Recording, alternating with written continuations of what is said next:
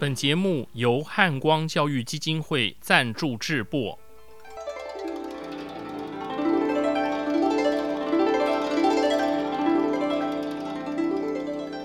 各位听众朋友，大家吉祥，大家好，我是简崇元，很高兴和各位再度于空中相会。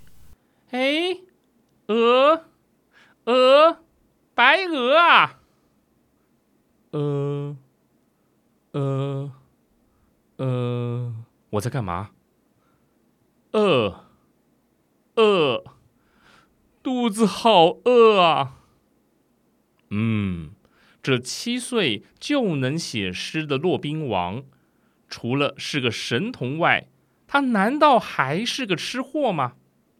本周节目，我们一块儿来欣赏唐代诗人骆宾王的《咏鹅》。回到那最纯真、最可爱的童年回忆中。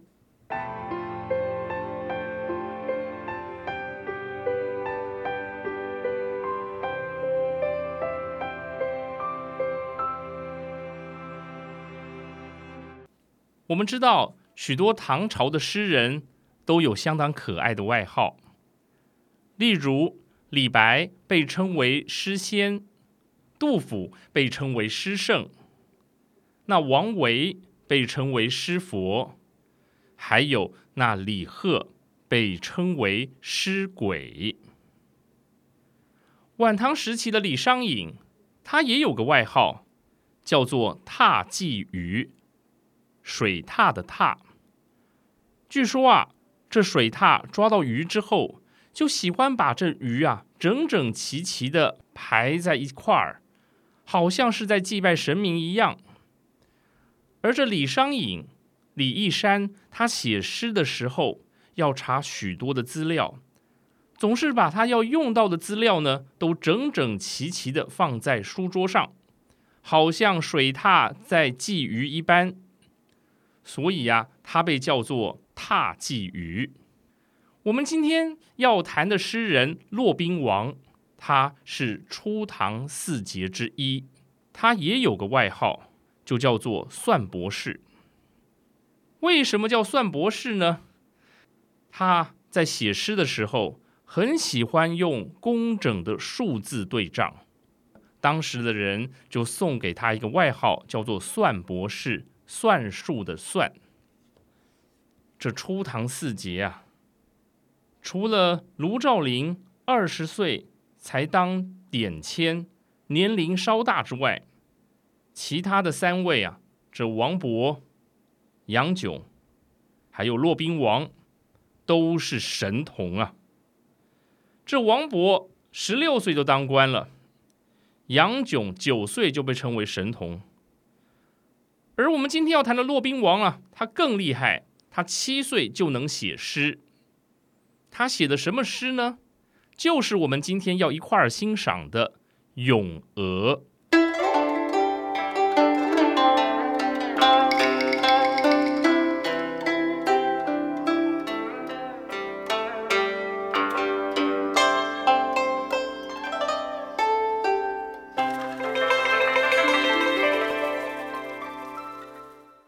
骆宾王是浙江省义乌人。在他住的小村子口，有个池塘叫骆家塘。每到春天，这池塘上总会看到许多的白鹅，景色十分的迷人啊。有一天，家里来了个客人，客人见到骆宾王眉清目秀，一副聪明伶俐的模样，就问他几个问题。骆宾王对答如流，让这客人啊是惊讶不已啊。接着，骆宾王和这客人就走到了骆家塘，他们看见了一群白鹅，这客人就有意思来试探骆宾王的文才，指着鹅要骆宾王作诗。于是，骆宾王就写下了《咏鹅》这首诗。鹅，鹅。鹅，曲项向天歌。不毛浮露水，红掌拨清波。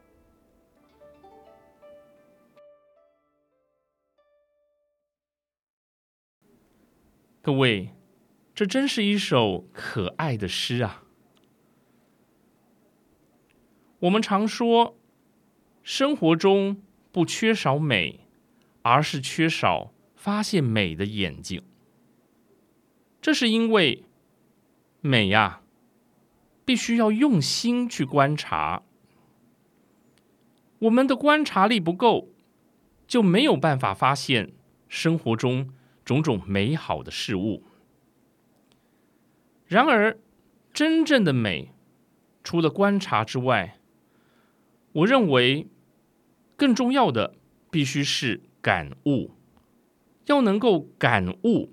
领悟这个美，就必须要有一双对世界充满好奇心的眼睛，还有那最纯真的心灵，也就是所谓的“大仁者不失其赤子之心”啊，必须要像个孩子一样，那样的纯洁，那样的纯真，那样的可爱才是。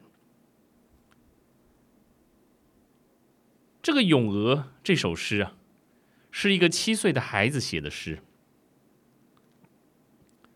这个诗太简单了，可能听众朋友会觉得说，有什么好讲的？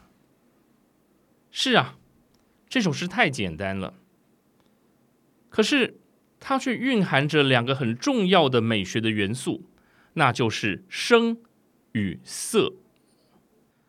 这诗的开头三个字。鹅，鹅，鹅！哎呀，这七岁的孩子是那样的淳朴，那样的纯真呐！他看到了鹅，他不假造作的，就连连惊喜着，大喊着：“鹅，鹅啊，大白鹅啊！”在骆宾王连声喊着“鹅，鹅，鹅”的同时，这一群白鹅啊，也伸着弯曲的脖子，向天高歌。接下来，白毛浮绿水，红掌拨清波。哎呀，这在写的就是这群鹅的神态。这群鹅有雪白的羽毛，这雪白的羽毛。漂浮在碧绿的水面上，红掌拨清波，红色的脚掌划着清澈的水波，就像是船桨一样。我们刚刚讲过了，这首诗啊，看起来很简单，但是它却包含着最重要的两个美学元素，那就是声和色。鹅，鹅，鹅，是诗人骆宾王他的叫声。曲项向天歌是鹅的向天高歌，这就是声，有人的声音，也有鹅的声音。至于色，白毛浮绿水，红掌拨清波，白色的羽毛，还有那。绿色的水，还有这红色的脚掌，这白、绿、红，那就是色。因此，这整首诗读起来真的是有声有色，让一首诗变成了一幅画，一幅有声音的话。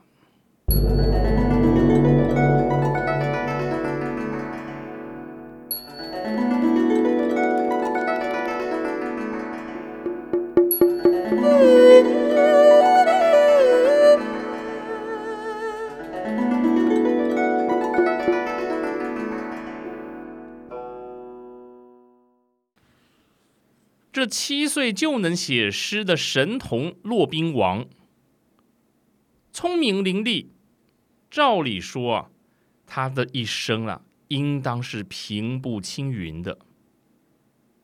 但事实上，并不是如此。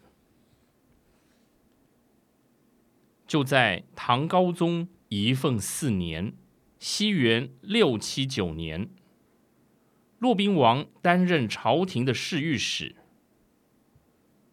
他因为上书谈论天下事，得罪了武则天，于是他被人诬陷，说他贪赃枉法，就被关到了监狱之中。在监狱里，他写下了《再遇咏蝉》这一首诗：“西路蝉声唱，南关客思深。不堪玄鬓影，来对白头吟。路重飞难进，风多响易沉。”无人信高洁，谁为表于心？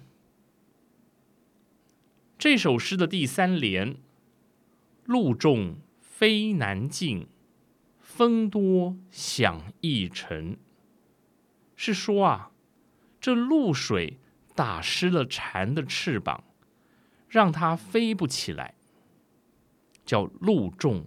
飞难进，风多响易沉。因为秋风吹得大，因此难以听见蝉鸣声啊。接着，无人信高洁，谁为表于心啊？没有人相信我，就像这蝉一样。这蝉呢，它是一种餐风饮露。那样子的高洁的昆虫，我的品格也就像是蝉这样的高洁，可没有人相信啊！谁能够为我来表达我的心情？谁能够体会体会我现在的遭遇呢？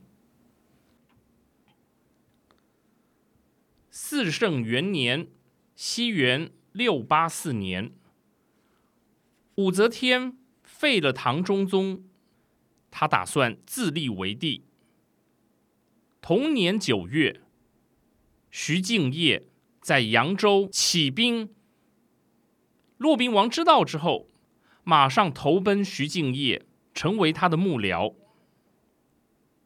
骆宾王就为徐敬业写了最著名的一篇文章，叫做《讨武召檄》。这篇文章传到了长安城之后，据说。武则天读到了，入门见疾，峨眉不肯让人，掩袖宫蝉，狐媚偏能惑主。这句子的意思是说啊，进入后宫的嫔妃都遭到武则天的嫉妒。武则天她掩袖作态，善尽谗言。用狐媚的伎俩来迷惑圣上。武则天啊，读到这句子啊，就微微一笑，觉得这不过是揭人阴私，是所谓人身攻击、妖魔化这个我武则天的句子而已，没啥了不起。哦，在武则天看来，这不过就是泼脏水，不过就是妖魔化的伎俩罢了，她完全呢可以置之不理。但是，当武则天读到“一抔之土未干，六尺之孤安在”，这意思是说啊，唐高宗坟头上的坟土都还没干，这个太子孤儿要托付给谁呢？武则天读到这一句啊，脸色一变，就问说：“这是谁写的？”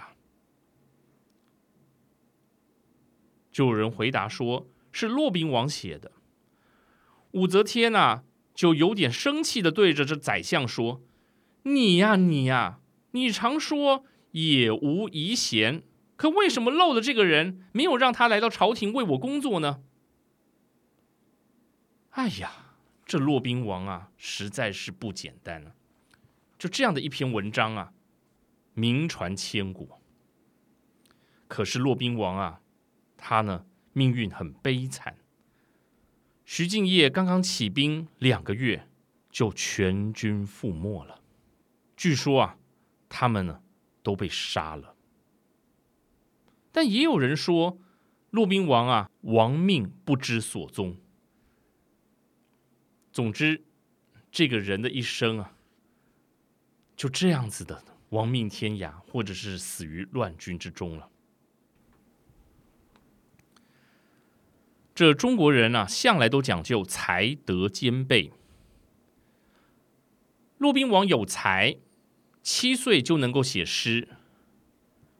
他的《讨武曌檄》也写得好，他的《再遇咏蝉》写得动人。但是啊，礼部侍郎裴行俭却指出啊，读书人要做官，首先要看他的气量、见识，之后才看他的才学。初唐四杰中，例如王勃等人。虽然有才华，但是啊，他们为人浮躁，锋芒太露，不是做官的料啊。只有这杨炯比较沉稳，可以当县令一类的小官。确实啊，这王勃、卢照邻还有骆宾王，他们三人的命运都不好。也没当上什么大官，所以啊，有才华是一回事，但有没有见识，或者说有没有所谓的机运，又是另外一回子事了。最好的状态就是有才、有德、有势，还能够有机遇，那自然就能够平步青云呐。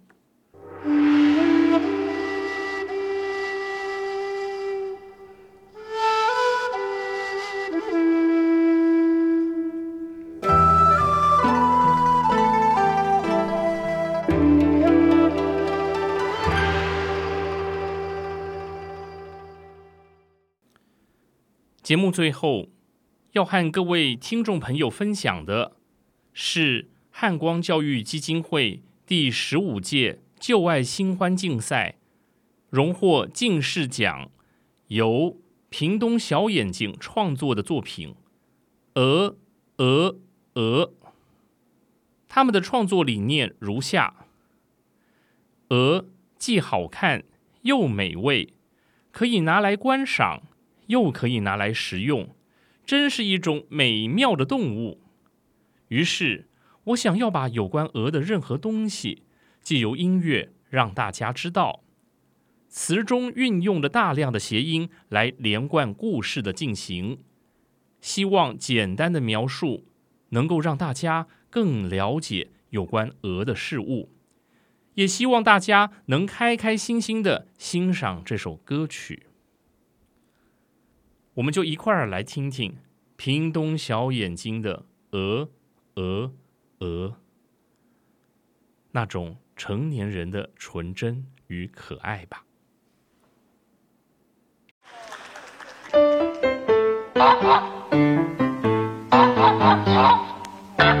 世界上有一种动物叫做鹅，全身长着白毛，光着脚丫儿。最喜欢在我家门前的小河。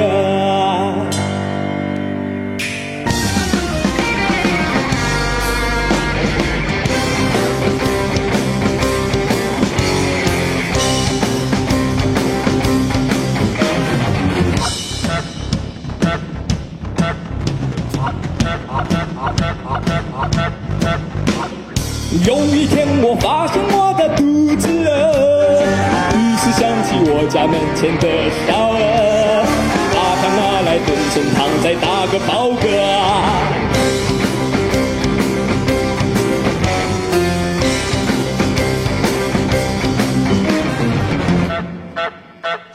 鹅鹅鹅，我的肚子饿，鹅鹅鹅，曲项向天歌，白毛浮绿水呀，红掌拨清波。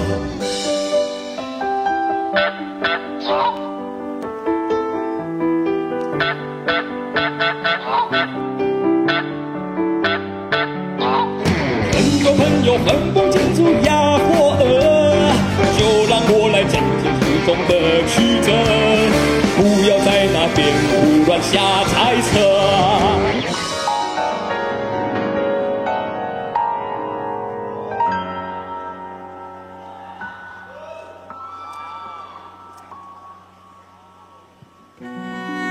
鹅的脖子比较长鸭的比较短鹅的额头比较大，鸭的比较小，啊，鹅的叫声比较长，啊，鸭的比较短，鹅的胆子比较大，鸭的比较小。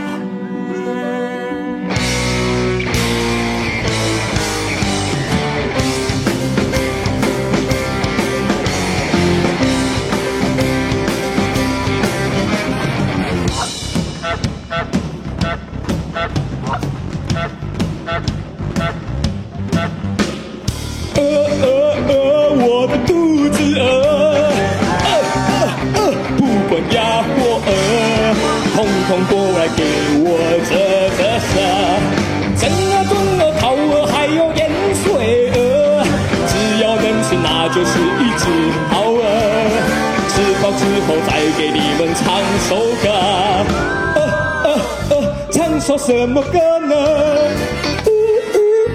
那首曲调啊，就喊鹅儿还能让你嘻嘻啊。